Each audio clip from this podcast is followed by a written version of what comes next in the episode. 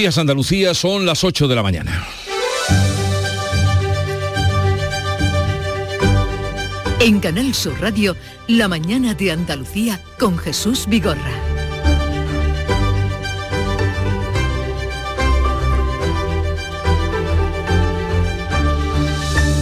Mañana de un día festivo porque es primero de mayo, Día del Trabajo, es jornada de fiesta y los sindicatos llaman hoy a manifestarse con el lema subir salarios, bajar precios y repartir beneficios. La marcha central aquí en Andalucía será en Jaén a partir de las once y media. Hay otras 70 convocadas en toda España y a partir de las 9 de la mañana estarán con nosotros Nuria López y Carmen Castilla, responsables de comisiones obreras y UGT respectivamente en Andalucía.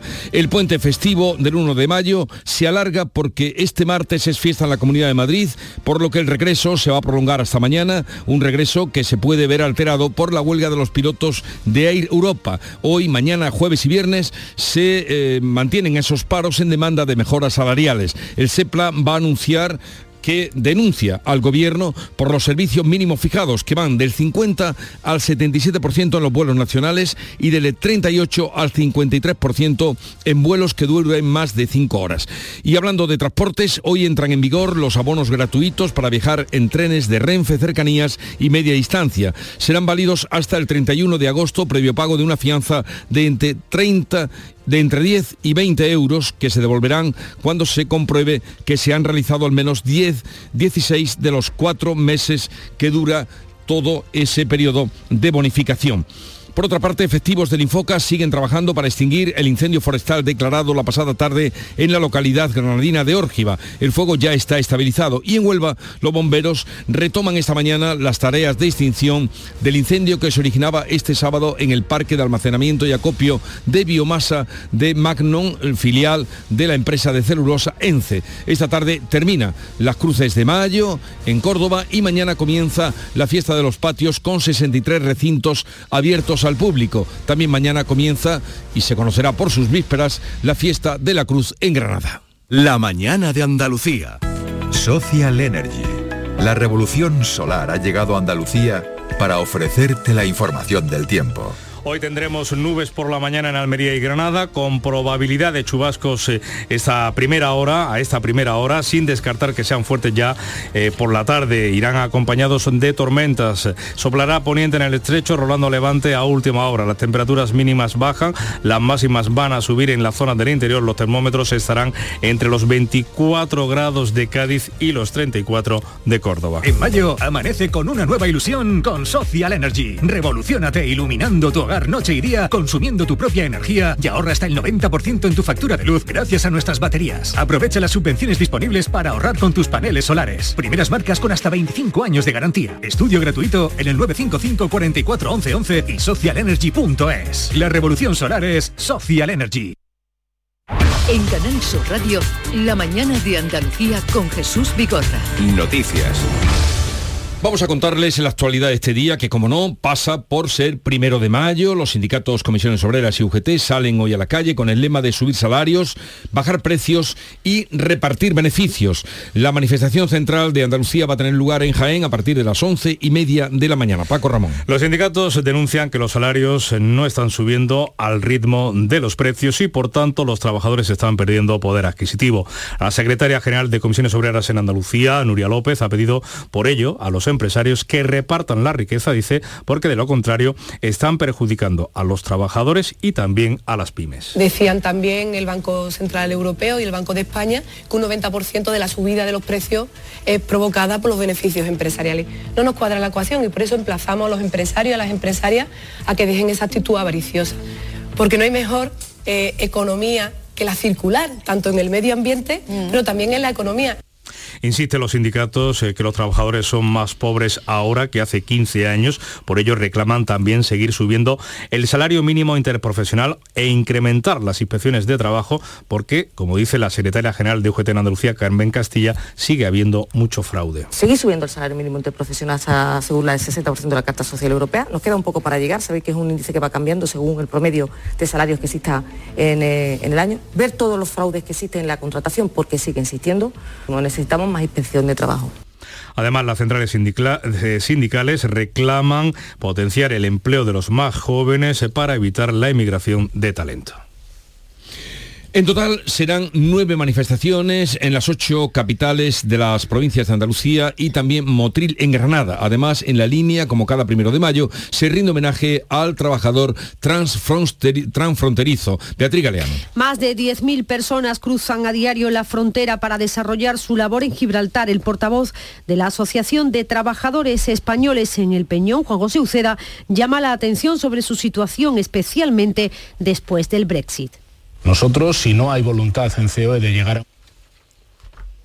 Este año, después del Brexit y ante la espera ya de que se resuelvan todos los problemas que tienen los trabajadores, que son muchos, y después del Brexit son muchísimo más y más graves, los trabajadores españoles en Gibraltar constituyen una mano de obra fundamental para el Peñón, desarrollan su labor principalmente en el sector servicios, también en la construcción.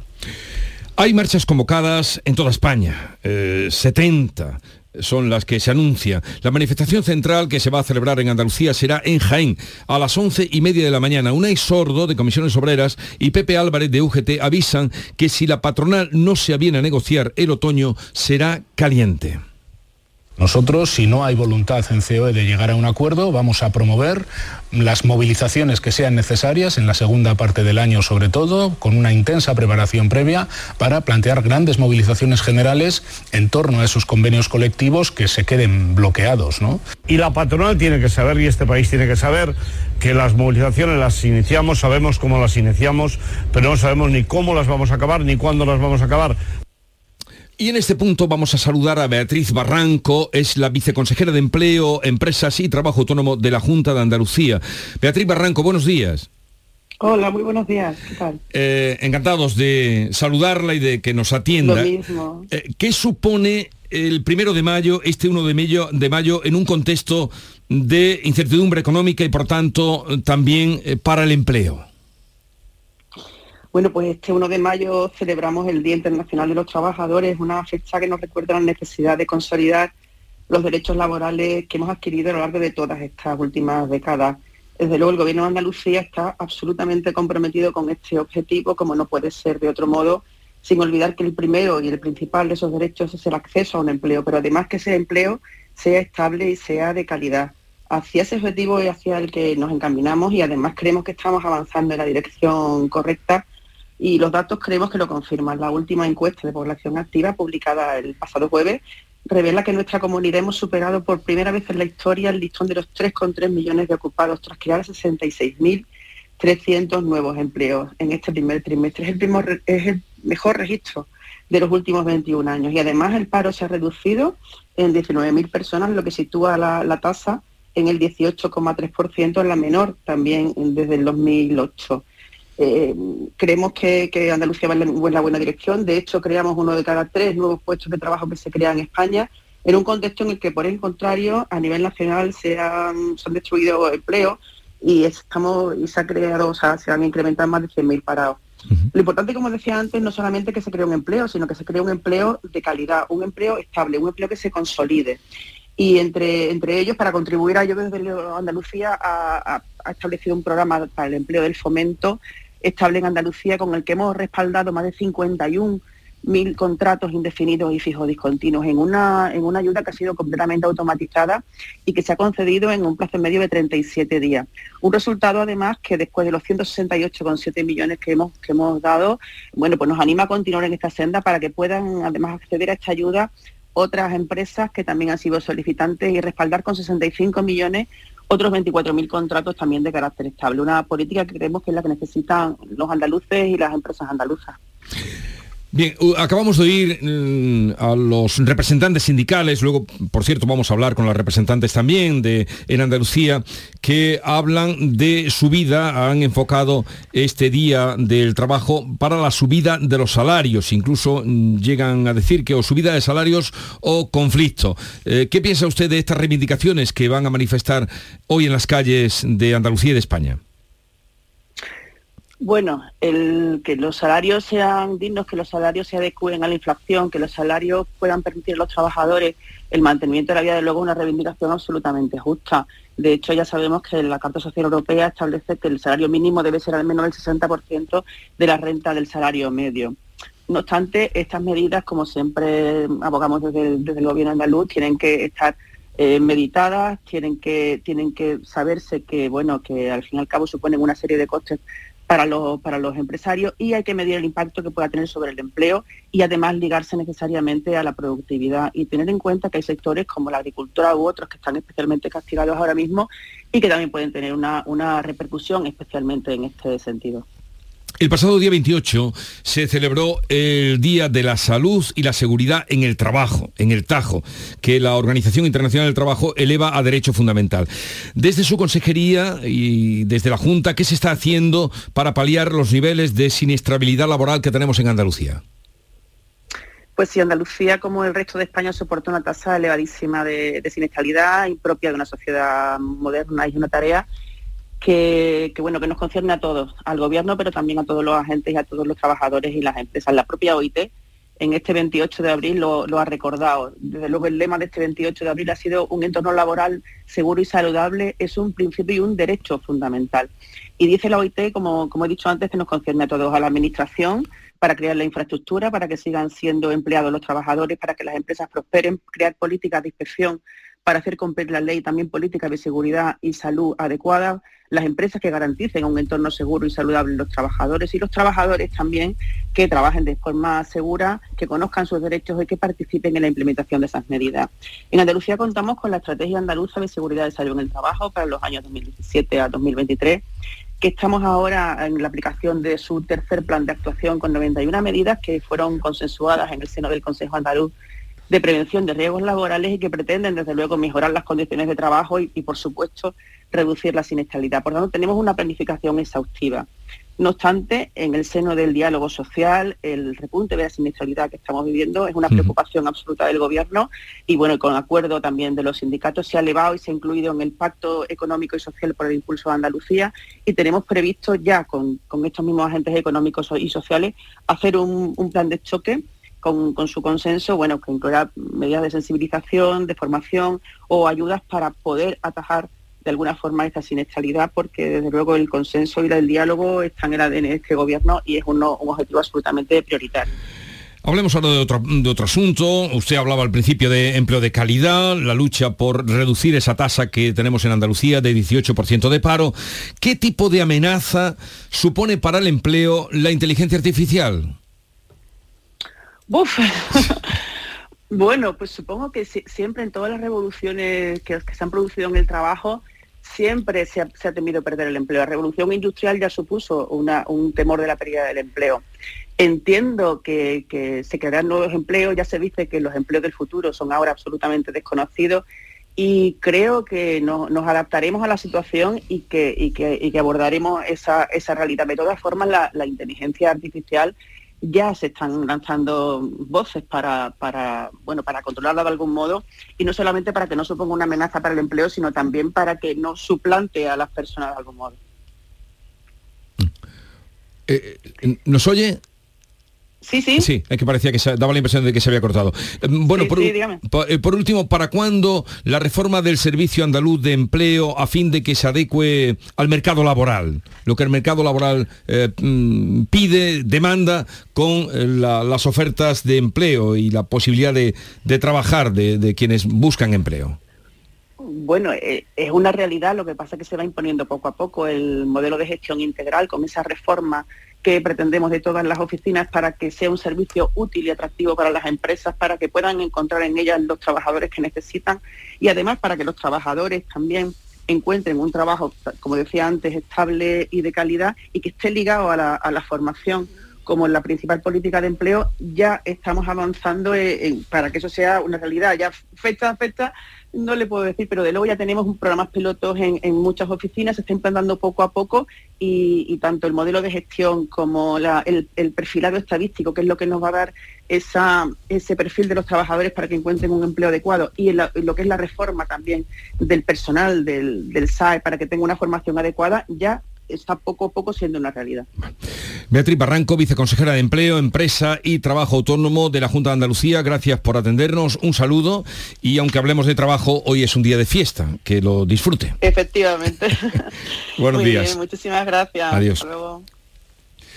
Vamos a continuar con otros asuntos porque los pilotos, seguimos hablando de trabajo, de empleo desempleo, los pilotos de Air Europa van a la huelga hoy, mañana, martes, el jueves y el viernes, cuatro jornadas en demanda de mejoras salariales y laborales. Además, el Sindicato Español del Gremio de Pilotos, el SEPLA, va a denunciar al gobierno por los servicios mínimos que ha fijado.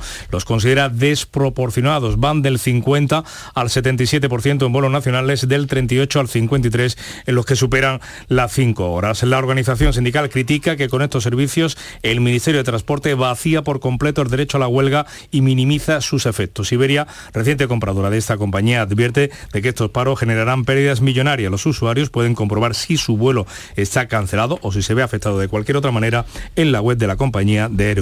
Esta semana va a ser una semana crucial para el devenir de la Administración de la Justicia en nuestro país, porque comienza la tercera semana de protestas de los funcionarios de la Administración de Justicia que a partir de mañana han convocado tres jornadas de huelga. Además, jueces y fiscales se reunirán el próximo miércoles con el Ministerio para negociar la actualización salarial que evite la huelga. El pasado viernes las principales asociaciones de jueces y fiscales anunciaron la convocatoria formal de una huelga indefinida a partir del próximo 16 de mayo. El Consejo General del Poder Judicial respalda las reivindicaciones salariales de los magistrados. De materializarse, la huelga de jueces y fiscales sería la tercera de la justicia después de los dos meses de parón de los letrados y las dos semanas que llevan ya los funcionarios de la Administración de Justicia. Estos han decidido cambiar el formato de la huelga y han pasado de paros parciales a paros totales mañana martes, el miércoles y el jueves de esta semana. El último día tienen previsto manifestarse frente a la sede del Ministerio. Además, los abogados del turno de oficio también reclaman una batería de mejoras laborales, si no también anuncian paros centrales y nuevas movilizaciones. Y a todo eso lo que arrastra la larga huelga de más de dos meses de los letrados de justicia. O sea, algo habrá que hacer en esa situación. 8, 17 minutos, eh, tiempo ahora para una pausa publicitaria. Continuamos. La mañana de Andalucía. Bienvenido a la prueba práctica del carnet de conducir. Soy Carmen y seré su examinadora. Buenos días, yo soy Alberto. Bien, antes de empezar el examen, quiero decirle que para mí es como si fuera mi hijo. Vale. Genial, pues ponga la llave en el contacto y empezamos. Extra Día de la Madre de la 11. El 7 de mayo, 17 millones de euros. No te quedes sin tu cupón. Cómpralo ya. Extra Día de la Madre de la 11. Ahora cualquiera quiere ser madre. A todos los que jugáis a la 11, bien jugado. Juega responsablemente y solo si eres mayor de edad. En Canal Sur Radio, la mañana de Andalucía con Jesús Bigorra. Noticias. Efectivos del Infoca trabajan para extinguir el incendio forestal declarado la pasada tarde en la localidad granadina de Órgiva. El fuego está ya estabilizado.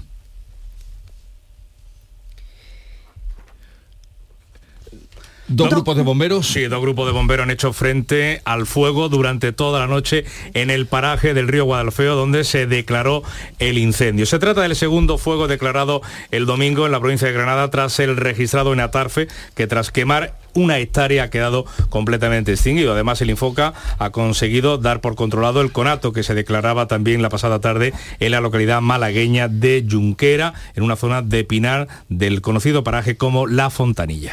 Damos cuenta ahora de un accidente mortal en Almonte. Fran López de Paz, buenos días. Buenos días, Jesús. Es una última hora. A las seis y media, un autobús ha volcado en la autovía que conecta la 92 con Almonte con el resultado de una persona muerta y varios heridos. Ha tenido lugar en la A484, que es como digo, la conexión entre la A92 y Almonte. El autobús se ha salido de la calzada. Hay varios heridos. Tenía el autobús 38 pasajeros uh -huh. y el conductor, y fíjate, se trata del segundo accidente en dos días, porque ayer también un autobús en la misma A49 que no tenía pasajeros volcó eh, cuando se salió de la carretera, pero esto ha ocurrido a las seis y media de la mañana, un muerto en un accidente mortal en Almonte. Seguiremos informando a medida que nos vayan llegando datos sobre ese accidente. En Huelva los bomberos van a seguir trabajando esta mañana en el incendio del parque de almacenamiento y acopio de biomasa de Magnum, una empresa filial de la celulosa ENCE. El fuego sigue activo pero controlado. La zona se encuentra a unos dos kilómetros del complejo industrial de la compañía. El incendio está perimetrado, aunque desde los bomberos de Huelva insisten en que la situación puede variar en función del viento. El tráfico ferroviario entre Huelva y Sevilla se ha visto interrumpido en un tramo a lo largo del fin de semana. El grueso de los trabajos está enfocado a encapsular los puntos calientes y controlar la combustión natural de la biomasa, un proceso que puede durar bastantes horas. Diego Lamela es director de Magnon, detalla cómo están actuando. El problema que podemos tener, a pesar de que, el, fuego esté completamente contenido y de hecho prácticamente no hay llama en ninguna de las islas, es el viento. Entonces eh, estamos completamente, continuamente monitorizando el viento con diferentes aplicaciones pues, para saber hacia dónde va a ir y en función de eso estamos pues, metiendo medios de palas cargadoras, retros, etcétera, y poniendo arcilla o agua en función de, ese viento que va a venir, siempre coordinado por los bomberos. Y en Málaga la Fiscalía ha pedido archivar la causa contra los cuatro investigados por el incendio forestal de Pujerra del año pasado, el último gran incendio que se produjo en Sierra Bermeja y que calcinó más de 5.000 hectáreas. Según el escrito que el Ministerio Público ha trasladado al juzgado de Ronda, unas fotografías demostrarían que el fuego comenzó en un lugar distinto del que marcaron inicialmente los agentes de la Brigada de Investigación de Incendios Forestales y el SEPRONA de la Guardia Civil, según recoge y cuenta el periódico La Opinión de Málaga. Ese incendio, recordarán ustedes, arrasó casi 5.000 hectáreas de siete municipios malagueños y obligó al desalojo de 2.000 personas. Andalucía cierra el fin de semana con un fallecido en un accidente de tráfico en su carretera. Ya serían dos con esta última noticia que nos llegaba desde Almonte hace un momento. Y este de Arcos, eh, el fallecido del que les hablaba, de Arcos ha sido un motorista en Cádiz, en la provincia de Cádiz. Hay otras seis víctimas mortales en todo el país. Son cifras provisionales hasta las 8 de la tarde del domingo. Tráfico mantiene activo desde las 3 de la tarde del viernes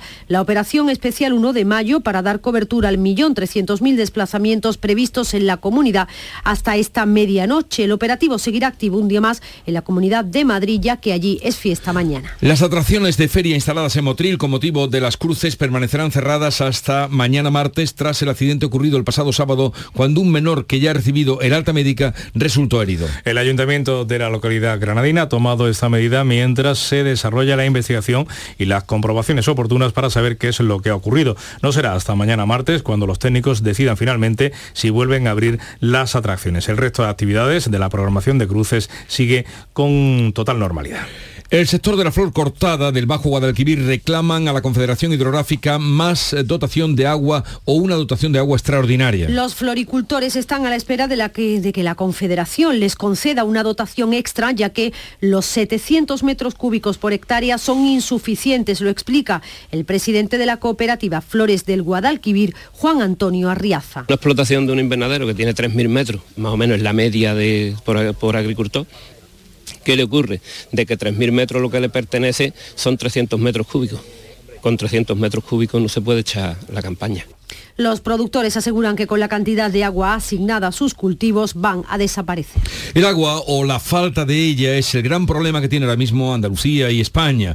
Para que llueva, en Jaén se les ha ocurrido sacar en procesión, una procesión extraordinaria, en rogativa, a nuestro Padre Jesús Nazareno, popularmente conocido como el abuelo. Es una tradición pedirle al abuelo que llueva. De hecho, se le conoce también como el Señor de la Lluvia, apelativo empleado por las numerosas procesiones, numerosas procesiones en rogativa por cuestiones de sequía. La última vez que salió en procesión para pedir la lluvia fue hace 74 años. El hermano mayor, Ricardo Cobo, confía en que esta vez también se consiga. Con, muchísima alegría, mucho júbilo, pues porque es una situación histórica y sobre todo porque el objetivo que se pretende, si se consigue, que esperemos que sí, y así es la confianza que tenemos, eh, pues será un bien para todos.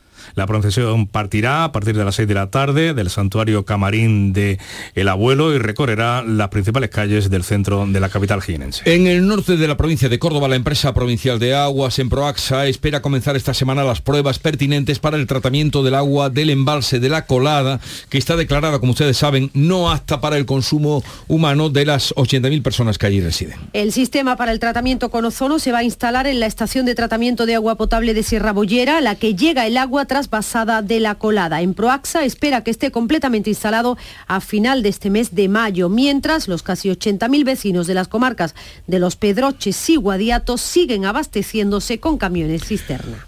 Juanma Moreno califica la situación hídrica de brutal y pide a Pedro Sánchez que se tome en serio la sequía. En la localidad sevillana de los Palacios y Villafranca, el presidente de la Junta, Juanma Moreno, ha pedido al presidente del gobierno que tome medidas ya porque Andalucía, ha dicho, tiene un problema hídrico brutal. Tenemos un problema hídrico brutal. Sin agua no hay agricultura, sin agua no hay ganadería, sin agua no hay empleo en muchas comarcas, en muchos municipios de Andalucía.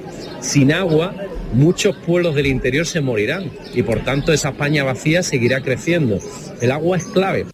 Moreno ha defendido los tres decretos de sequía que ha aprobado su Ejecutivo, pero ha dicho Andalucía necesita más, necesita que el Gobierno central haga su parte y se implique en esta situación. No en vano, casi el 70% del agua en nuestra comunidad es, de, es competencia del Estado. Desde Torrox, en Málaga, el ministro de Agricultura, Luis Planas, ha dicho que la Junta debería hacer también un esfuerzo en las comarcas que son de su responsabilidad. Tenemos una mala situación desde el punto de vista de las lluvias, muy inferior el pantano de la Viñuela se encuentra en mínimos históricos, por eso yo creo que la Junta de Andalucía debería hacer un esfuerzo en particular en una cuenca que es de su responsabilidad, estas cuencas interiores andaluzas, pero además de eso yo creo que tenemos, como en todo, que adaptarnos a la situación y hacer un esfuerzo común.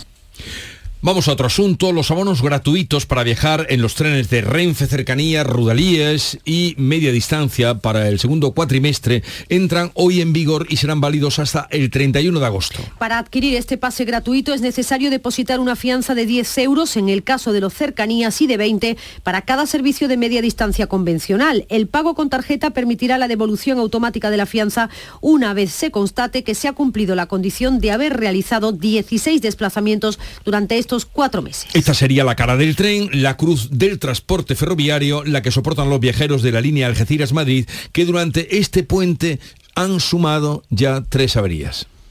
Trenes avariados, eh, fallos mecánicos y retrasos. Es lo que han vivido estos viajeros que han intentado llegar al campo de Gibraltar por tren, pero que finalmente han tenido que hacerlo en autobús o incluso en taxi, como denuncia el alcalde José Ignacio Landaluce. ¿Dónde están los fondos europeos y dónde están las inversiones que se tienen que ejecutar y que se tienen que invertir para asegurar nuestro presente y también para asegurar nuestro futuro? Que esto significa no solo comodidad, que esto significa comer, por aire, varias decenas de pasajeros del vuelo Almería-Sevilla reclamarán por la suspensión de la ruta en ambos sentidos el pasado viernes día 28 de abril. La compañía alegó motivos operacionales y les ofreció cambiar el vuelo de 45 minutos por un viaje en autobús de casi 5 horas. Los viajeros están indignados, molestos por esta nueva cancelación que los dejó en tierra en vísperas del puente del primero de mayo. Miguel Ángel Ruiz es presidente de la Asociación Española de Consumidores. Le recomendamos que reclamen, que hagan valer sus hecho y que soliciten, aparte de la devolución de los, de los billetes, del, coste de los billetes, pues que soliciten también lo que es la compensación económica de 250 euros que está establecida con ley y aparte los posibles daños y perjuicios que se puedan ocasionar. Es la segunda ocasión que Nostrum deja en tierra a los pasajeros de la ruta en apenas siete días, una ruta declarada de servicio público con ocho frecuencias en la actualidad y con más de 23.000 pasajeros en 2022. Y el presidente de Turquía, Recep Tayyip Erdogan, ha informado que esta noche los servicios secretos han matado en Siria al líder del Estado Islámico, eh, Hussein al-Qurasi. Sin dar muchos detalles de la operación, Erdogan ha enfatizado que la lucha contra las organizaciones terroristas va a continuar sin hacer distinciones. Nuestra agencia de inteligencia ha seguido durante mucho tiempo al líder del llamado Estado Islámico Abu Hussein al-Qurashi. Ayer esta persona fue neutralizada en una operación en Siria. Este anuncio llega a menos de dos semanas de las elecciones presidenciales en Turquía, en las que las encuestas no son especialmente buenas, con Erdogan muy cuestionado por la gestión del terremoto del pasado mes de febrero. A las 12 del mediodía iniciará el camino de regreso a la ciudad de Andújar, la cofradía matriz de la Virgen de la Cabeza, tras una romería que se ha desarrollado multitudinaria, pero con normalidad. Una hora antes lo harán las carretas con miles de romeros que ayer arroparon a la morenita en la procesión. 67 cofradías filiales, 220 carretas, más de 2.000 caballos y miles de devotos regresan este lunes a sus lugares de origen. La dirección operativa del plan ha destacado el trabajo de todos los efectivos de emergencias para que la romería esté transcurriendo sin incidencias graves a pesar de la mayor concentración de personas este año mayor debido a la coincidencia con la festividad del primero de mayo. La desactivación del dispositivo del plan Cerro será cuando llegue la última carreta alrededor de las 10 de la noche en el casco urbano de Andújar. Llegamos así a las ocho y media de la mañana, tiempo ahora para la información local. Continuamos después con la tertulia, hoy con Amalia Burnes, Kiko Chirino y Javier Caraballo.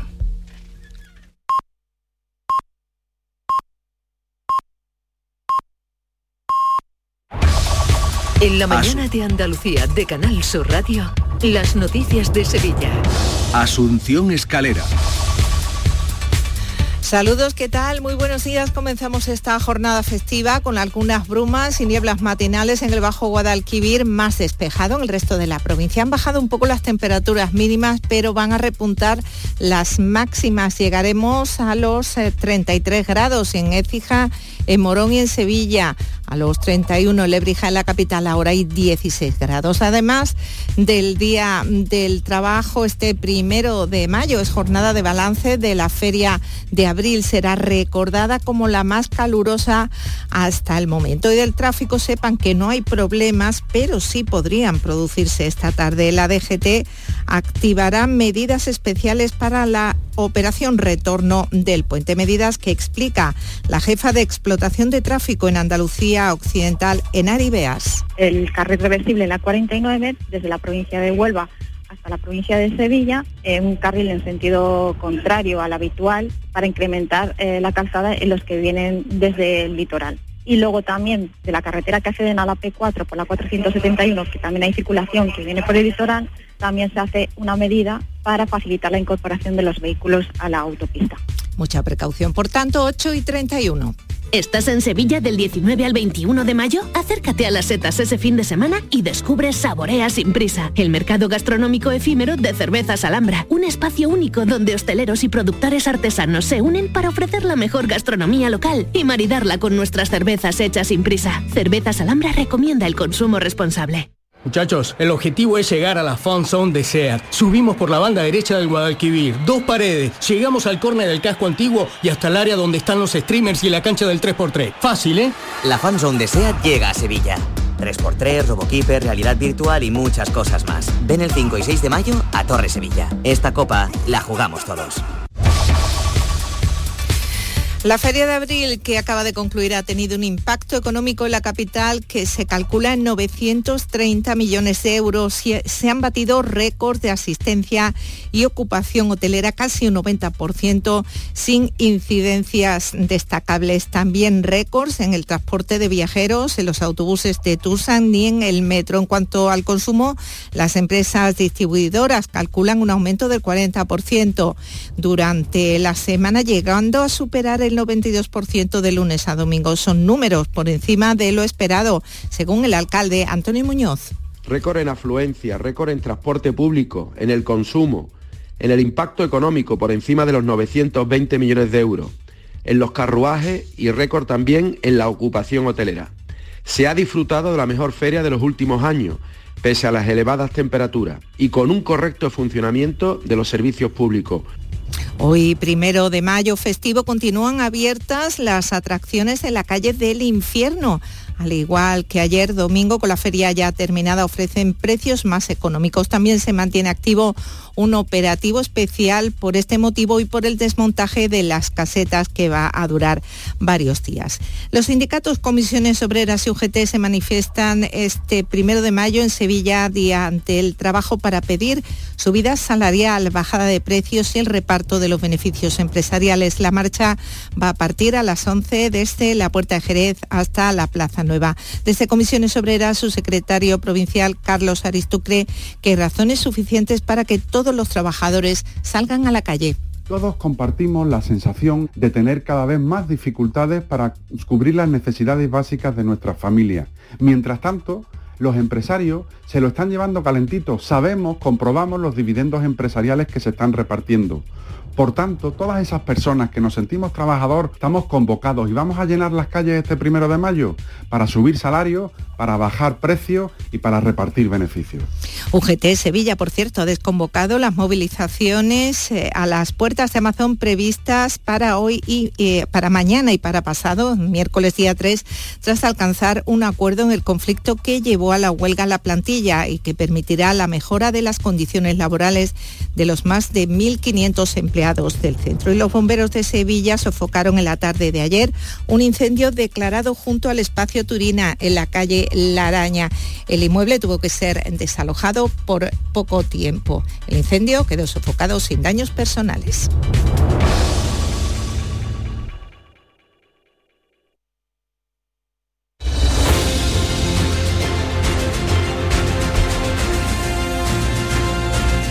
8.35 minutos de la mañana sintonizan Canal Sur Radio y en un momento en la mañana de Andalucía vamos a hablar con Amalia Burnes, Kiko Chirino y Javier Caraballo para repasar los temas de actualidad de los que les venimos informando desde las 6 de la mañana. Buenos días.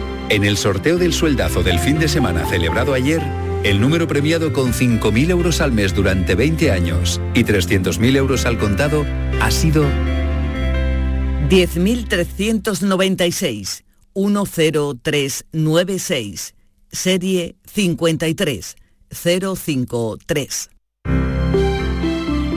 Asimismo, otros cuatro números y series han obtenido cada uno de ellos un sueldazo de 2.000 euros al mes durante 10 años. Puedes consultarlos en juegos11.es. Hoy, como cada día, hay un vendedor muy cerca de ti repartiendo ilusión. Disfruta del día. Y ya sabes, a todos los que jugáis a la 11, bien jugado. Cercanía. Las historias que pasan en nuestra tierra. Andalucía en profundidad. Actualidad. El cafelito de siempre. Así es la tarde de Canal Sur Radio con Mariló Maldonado. Tres horas para disfrutar de una radio emocionante. Andalucía, son las 3 de la tarde. La tarde de Canal Sur Radio con Mariló Maldonado. De lunes a viernes desde las 3 de la tarde. Más Andalucía. Más Canal Sur Radio.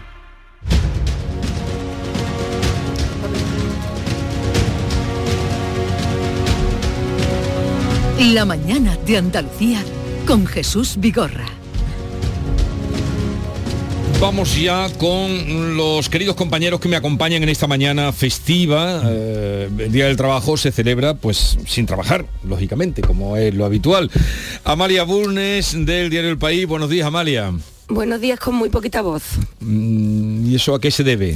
Bueno, no he tenido yo Los nunca- cambios. Sí, eh, la humedad, los cambios de temperatura y que yo tengo este tengo esta delicada garganta que nunca me he caracterizado yo por tener una voz eh, fina y cristalina. Eh, no, hablar mucho es lo propio en estos días también. En, eh, cuando acude mucho muy alto, el albero de la feria también hay que decirlo, no, Ah, no es muy bueno. feria. He ido con moderación, con moderación, pero he ido, sí. Vamos a saludar también a Kiko Chirino, subdirector del Ideal de Granada. Buenos días, Kiko.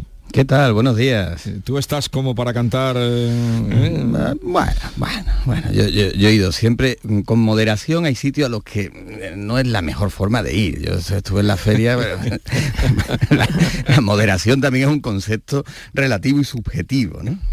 Decía, demás, decía, que- y no me acuerdo ahora qué escritor era que decía es más fácil la abstinencia que la moderación y creo que llevaba mucha razón. Sí, sí, sí, no está mal eso. Medirse es difícil, es complicado, es complicado. En cualquier caso, bienvenido. Eh, ¿Ya estás en Granada o...? Estoy en Granada, En Granada, en al Granada, pie- hombre. al pie del cañón. No hay nada mayor gozo que trabajar un lunes y festivo. es Impresionante.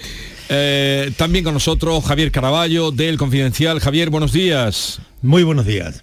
Por esto que decía Amalia, eh, recordaba que, que hace, se lo comentaba hace un momento a, a Víctor de la Portilla, porque también tiene la voz afectada, que decía alguien estos días, y, y- y creo que tiene mucha razón, que es que con, con esta semana de calor intenso que hemos tenido, se han dado cita de forma simultánea lo peor de la primavera, que son las alergias, y lo peor del verano, que es el calor, los picos de calor.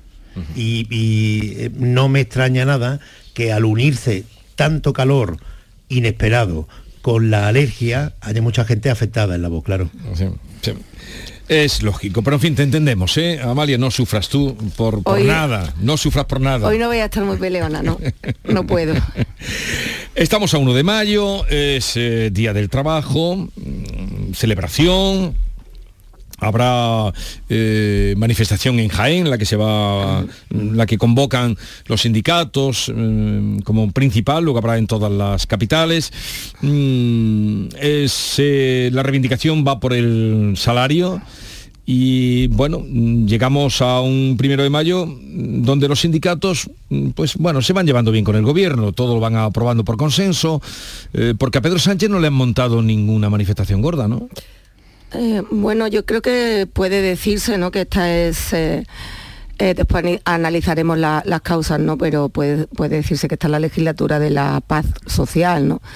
Eh, el gobierno llega a la festividad del 1 de mayo con 17 acuerdos, contaba yo ayer, con los agentes sociales, incluida la reforma o la reforma de la reforma laboral, y bueno, con paz social en medio de, de la- de una pandemia que paralizó España y el mundo, de la guerra de Europa con la invasión de Ucrania que, que encadena consecuencias en casi todos los sectores productivos. Y bueno, en la recta final de, del mandato de Pedro Sánchez y de Yolanda Díaz, pues bueno, yo creo que se vislumbra que se cerrará sin que sin que haya sido convocada una huelga general como si tuvieron que afrontar todos los gobiernos anteriores de, de esta democracia. ¿no? Yo creo que sí es verdad, como dice Amalia, que mm, a- llega con una paz social, eh, al menos con los interlocutores en los que tradicionalmente se ha depositado esa interlocución y esa gestión de la- del diálogo y de la paz social. Con ellos, incluido con la patronal, ha sido capaz de cerrar pues, más de una decena de acuerdos. Precisamente se rompieron cuando tocó hablar de salarios, que va a ser lo que, lo que marque las manifestaciones de hoy, ¿no? Claro, cuando uno repasa las distintas declaraciones de los líderes de comisiones de UGT eh, publicadas hoy en los distintos diarios, ¿no? Eh, He visto la, que hemos publicado nosotros, claro, es que ah, el líder de UGT decía que ningún gobierno de- en la historia de España había hecho tan poco en tan poco tiempo, ¿no? Bueno, eh, con esas declaraciones hablar de una hipotética huelga general parece ilusorio. ¿no? Lo que pasa es que el, no haber sufrido este gobierno, el primero, una huelga general, y el haber salvado esos acuerdos con los interlocutores en los que está depositada ese diálogo, ¿no? evita que este gobierno haya tenido y que, o que hayamos tenido en España huelgas, sin ser generales, de, mayor impacto, incluso algunas de ellas para la vida cotidiana, que, que lo que pueda tener una huelga general. ¿no? Hemos tenido la huelga de transporte, acordaros la huelga de transporte, distintos amagos de huelga en el campo y ahora tenemos que es verdad que no es eh, la primera huelga de jueces, pero sí tenemos en ciernes una huelga en la justicia que ya viene arrastrando y que ha paralizado también la justicia. ¿no? A mí la reflexión es otra. Si, mm, esos interlocutores, comisiones UGT, tienen hoy en día, hoy en día la representación que constitucionalmente le corresponde, pero sí la representación y ese reflejo de la, de la sociedad y de la clase trabajadora como para enarbolar esa bandera del, diálogo social, porque conflicto hay en, España, pero es verdad que al gobierno, al gobierno no le ha afectado suficiente o no le ha afectado del todo en esas relaciones. Esta, legislatura eh, eh, no podemos olvid olvidar que, ha sido desde las más extrañas, eh, con, con, más incidentes de que eh, podemos recordar. El gobierno empezó, tomó posesión en enero de 2020, que fue el año bisiesto, el, año, por cierto, de, del cumpleaños, de, Pedro Sánchez. Sí, que nació también el año bisiesto. Y el año de la pandemia. Y desde la pandemia hasta aquí no, no ha habido eh, más que una sucesión de, crisis, con lo cual se, puede, se podría entender que, que eh, los sindicatos, como gran parte de la población, haya tenido cierta comprensión ante los problemas, porque sabía que la situación no era normal.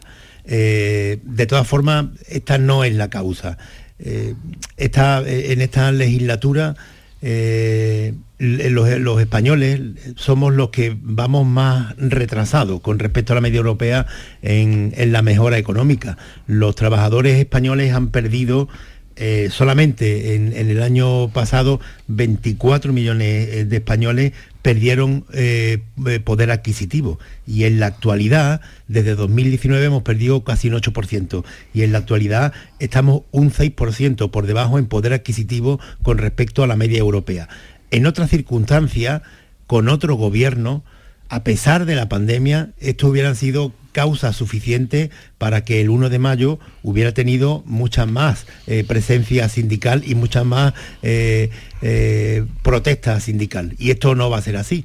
El hecho de que los españoles en un momento como el año pasado con, una inflación tan alta, la cesta de la compra tan alta, hayamos perdido casi un 8% de, poder adquisitivo, eh, eso se coloca a muchísimas familias en una situación insoportable. Y con el precio de la vivienda tal y como está y con el presidente del gobierno que les anuncia ahora. Circunstancias objetivas para que la protesta sindical hubiera sido mayor, eh, existen, pero los sindicatos no las han convocado, no han convocado ni una sola huelga general ha habido, como ha dicho Chirino, eh, algunos eh, protestas sectoriales, pero huelga general no.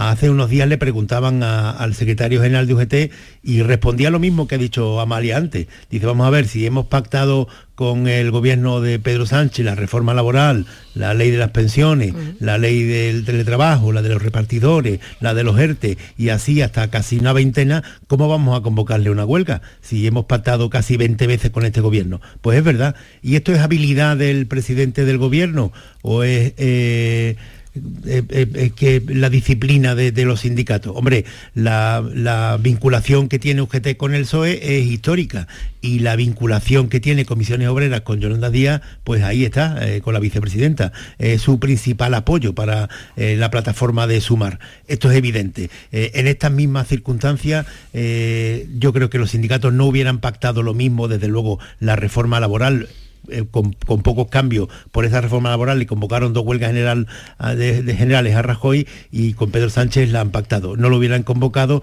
pero también es verdad que el presidente Pedro Sánchez lo ha demostrado en muchas ocasiones, tiene una gran habilidad para negociar y para pactar. Sí, bueno, yo creo que ahora mismo el lema de hoy lo busco para no equivocarme. Sí, salarios. Subir eh, salarios, bajar los precios. Perdón, es que estoy un poquito mal y repartir los beneficios. ¿no?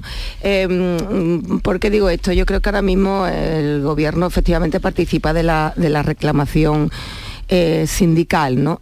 no tanto del aliento al conflicto, como hemos dicho, porque efectivamente no, llama a la calle, eh, pero sí a, que, a, volver a la negociación y a que la COE, ahora mismo el sector privado, es el que, es el que está llamado hoy a recibir eh, más, más, más, reivindicaciones. ¿no? Yo creo que eh, por parte del gobierno, lo que él depende, pues con el incremento del ingreso mínimo vital, las pensiones no contributivas, eh, la ayuda de 200 euros, no nos olvidemos, para personas con bajos ingresos, incluso la gratuidad en, el transporte público, pues yo creo que ahora mismo la casilla de, la Moncloa, por decirlo así, em, está eh, ocupada con, los deberes hechos. ¿no? Y bueno, el sueldo también del sector público que ha subido acorde a la, inflación y yo creo que le permite al gobierno defender que ha hecho lo posible para, para paliar la precariedad del alza de los precios y ahora le toca al sector privado. Eh, mover ficha y volverse a sentar, que yo creo que no se sientan desde enero para, para la negociación colectiva, ¿no? que es lo que, lo que yo creo que va a marcar este, este 1 de mayo. Hmm, yo creo que ha habido, efectivamente, lo apuntaba también Javier, dos etapas en esta mm, singular legislatura. En una primera, y es verdad que en esa primera etapa eh, existió ese diálogo y ese acuerdo con los sindicatos y con la patronal. Pero a medida que pasó la pandemia, vimos como el propio gobierno eh, empezaba incluso a instar a las movilizaciones a las y a las protestas. Ha habido una, Yolanda Díaz ha, dicho reiteradamente, en función del momento político en el que le toque, porque va cambiando de, roles a medida que va cambiando también su situación, ha, dicho que la patrona no estaba a la altura y ha, instado y ha comprendido y no sé si incitado, podríamos decir, incluso esas protestas. ¿no? En esa segunda etapa lo que hoy va a producirse es unos sindicatos que, vienen a reclamar esa subida salarial y amenazan con conflictos. Y amenazan con unos conflictos, además, diciendo que en los conflictos se sabe cuándo se entra y no se sabe ni cómo ni cuándo se sale, ¿no? Mm, claro, es también un escorzo complicado, porque es eh, llevar a esas protestas, llevar a la, mm, a la radicalización, a la movilización, solo y únicamente contra la patronal, sin implicar ni pedir nada al gobierno, ningún tipo de reforma, ningún tipo de cambio y demás. Eh, es una línea, y más en periodo preelectoral, en el que vamos a estar ya lo que queda del año, pues una línea complicada. ¿no?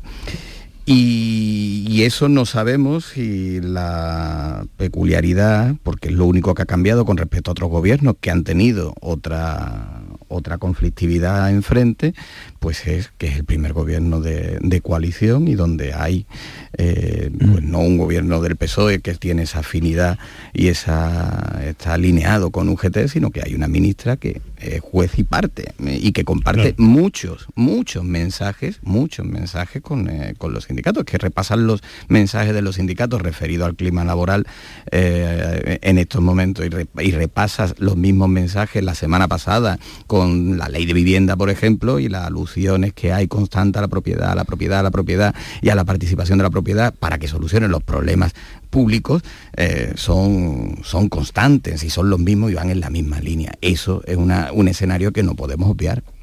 Pero, ¿Y de quién es la habilidad?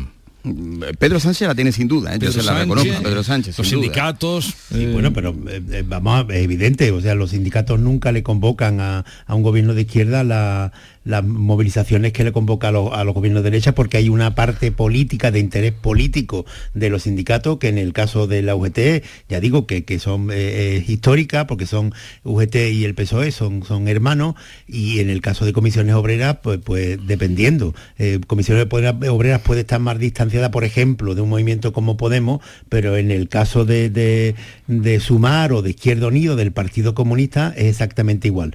Y no van a convocar nunca la huelga cuando esto ha sucedido, Caraballo, que tú sabes, le convocaron la primera huelga a Felipe González y de ahí para acá todos le han convocado huelga.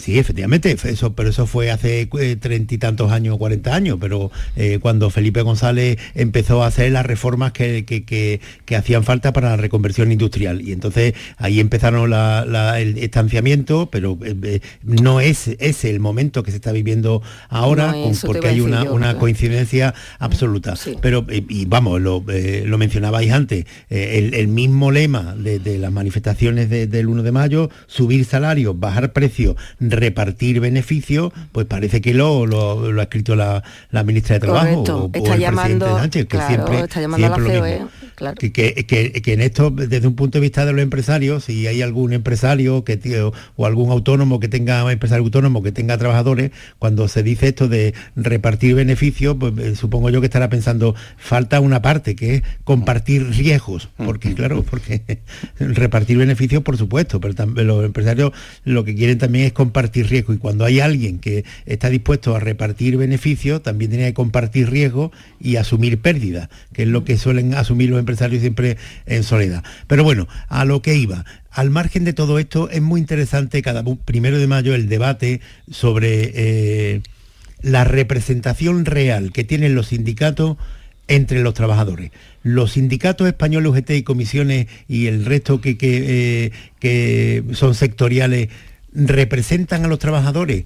Las cifras nos dicen que no, porque en. España, por ejemplo, en la actualidad la representación, la afiliación de UGT y de comisiones eh, de los sindicatos ¿eh? no pasa del 12,5%. Eh, en fin, esto es una cifra eh, ínfima. Vamos a tener en cuenta que, por ejemplo, en, los primeros años de democracia casi se llevaba al 50% de representación. Lo que pasa es que España no es un caso aislado. Eh, hay, los únicos que, en esto eh, tienen una representación superior y que yo desconozco por qué eh, son los países nórdicos, hmm. que la representación en Suecia, por ejemplo, o en Islandia llega al 92% el 92%, pero en el resto de Europa no. Y hay países como Francia, hemos dicho que en España la afiliación a los sindicatos de los trabajadores es del 12%, pero en países como Francia la afiliación es solo del 4%, o sea que España está muy por encima de Francia. Sin embargo, fijaron lo que pasa en Francia, las protestas que ha habido últimamente en Francia, por, por, ejemplo, por la, la, reforma de las pensiones, que han sido unas protestas casi salvaje, ¿no? Y, no hay afiliación apenas, pero surgen movimientos como los chalecos amarillos que de pronto movilizan a toda la sociedad y de una forma, pero, pero con contundencia, con la contundencia que hemos visto en, Francia. La escasa representación que tienen los sindicatos en España eh, de ese 12% sirve para contener a la población? Bueno, de momento sí, de momento es lo que está sirviendo, porque es que además aquí se da la circunstancia que aunque la afiliación sea del 12%, la representación de los sindicatos a la hora de, negociar los convenios colectivos sí es muy superior es total, es total, claro. Al, final, eh, ese 12% que habla Javier, podemos redondearlo en el 15 si le va sumando los, los minoritarios, pero es, verdad que la negociación de los convenios colectivos, eh, que es la gran baza y en la que están enarbolando en estos momentos, la representación es, total, ¿no? Eh, es total. Mm, si contienen o no, y buscamos el paralelismo y las diferencias que puedan existir con otros países, la de Francia es muy oportuna Aquí sí, esa reforma de las pensiones sí va de la mano de, los sindicatos. Y la conflictividad es lo que hemos visto y yo creo que ese matiz, ese matiz sí es importante en, esta legislatura como mm, eh, plataformas al margen de los sindicatos o asociaciones al margen de los sindicatos tienen fuerza, llegado el momento para movilizar y, llevar la protesta a la calle y llevarlo además con un impacto eh, mucho mayor que cualquier pancarte, cualquier movilización y lo hemos, y lo hemos visto, ¿no? Y, ese fenómeno eh, creo que es bastante complejo mm, porque mm, qué traslación le damos después a esa o representatividad a esas asociaciones en la negociación y en el diálogo para resolver los conflictos. Fue un paradigma, fue paradigmático el tema del transporte, como había la calle estaba parada, la distribución estaba parada y el gobierno no le reconocía inicialmente la interlocución a esa, plataforma, ¿no? que después derivó en lo que derivó. ¿no? Y no lo reconoció. No, lo reconoció. Es que, es que es complicado, es complicado. ¿Y cuántos eh, casos como el de transporte podemos vivir llegado el momento con una conflictividad eh, similar? Y que no haya un interlocutor válido para el gobierno en este caso o un interlocutor con el que se pueda hablar en unos términos de una negociación eh, pues, eh, como, como corresponden en, estos casos. Es, un fenómeno complejo. ¿eh? No, ahora mismo hay un conflicto también donde los sindicatos mm, no sé hasta qué punto pueden mediar o hacer, que es el tema de la justicia. En una semana clave que va a ser esta para la Administración de Justicia, eh, que mm, bueno, la huelga de los eh, funcionarios mm, no remite, todo lo contrario, han señalado tres días de huelga, jueces y fiscales se van a poner también, arrastramos todo el, retraso que traen los juzgados de los dos meses de la huelga de los secretarios judiciales. Y, a ver, y aquí los sindicatos están totalmente al margen de, lo que está pasando. Estábamos hablando, hoy es el Día del Trabajo y estamos hablando de empleo y hablamos de la paz social en ese en ese sector, ¿no? Pero mm, no perdamos de vista con el rabio del ojo a esta semana clave en, justicia, creo que es el día 4, el próximo jueves, vuelven a la, a la huelga los funcionarios. Eh, la justicia es, mm, decía ayer un, un, juez que entrevistaba al país que es un puzzle que tiene que, ser perfecto y tener todas las piezas encajadas en un estado de derecho, pero que en el nuestro ahora mismo están, existen las piezas, pero están todas desencajadas. ¿no? Y em, los letrados de turno oficio que han iniciado las protestas para, reclamar la mejora retributiva y cobrar por laborable que ahora no le pagan, los jueces y fiscales, en fin, hay, eh, mm, cada uno está haciendo la guerra por, su cuenta, ¿no? que eh, los jueces y fiscales a través de, las asociaciones también están llamados a la huelga indefinida en plena campaña electoral y luego no nos olvidemos tampoco del Consejo General del Poder Judicial que lleva cuatro años con el mandato caducado y con una interinidad que yo creo que, lastra el trabajo del resto. ¿no? Eh, la única pieza que mm, se mantenía estable la de los letrados judiciales, pero es la que ha provocado que el resto eh, se moviera para, mm, para protagonizar eh, esta huelga y lograr un, acuerdo con, el gobierno. Em, yo que veo aquí, yo veo mm, un mal de fondo que yo creo que va más allá de subirle el sueldo a, mm, todas estas piezas que yo hablaba em, que existen dentro del sistema judicial, de letrados, de funcionarios, de fiscales y de jueces. ¿no? Yo creo que eh, por entrar ya un poco en el debate de fondo, yo creo que es la oportunidad para una reforma profunda y sobre todo que redunde en el beneficio del ciudadano. Ahora vamos a ver si normalmente la justicia es lenta, si los procesos judiciales se eternizan, pues vamos a ver, vamos a ver en esta semana de huelga. qué pasa es que, explicado de manera también muy simplista, a mí, em, también buscando el dato, eh, no me parece muy razonable que un solo juez, un solo juez eh, dicte más de 300 sentencias al año considerando que el año tiene 365 días, que hay fines de semana, que hay fiestas y, y vacaciones, ¿no? No sé cómo se le puede dispensar la atención la atención necesaria a 300 procesos diferentes, valorando todas las pruebas, reflexionando sobre el derecho que tienen que aplicar. Y todo esto seriamente, mm, pues bueno, pues no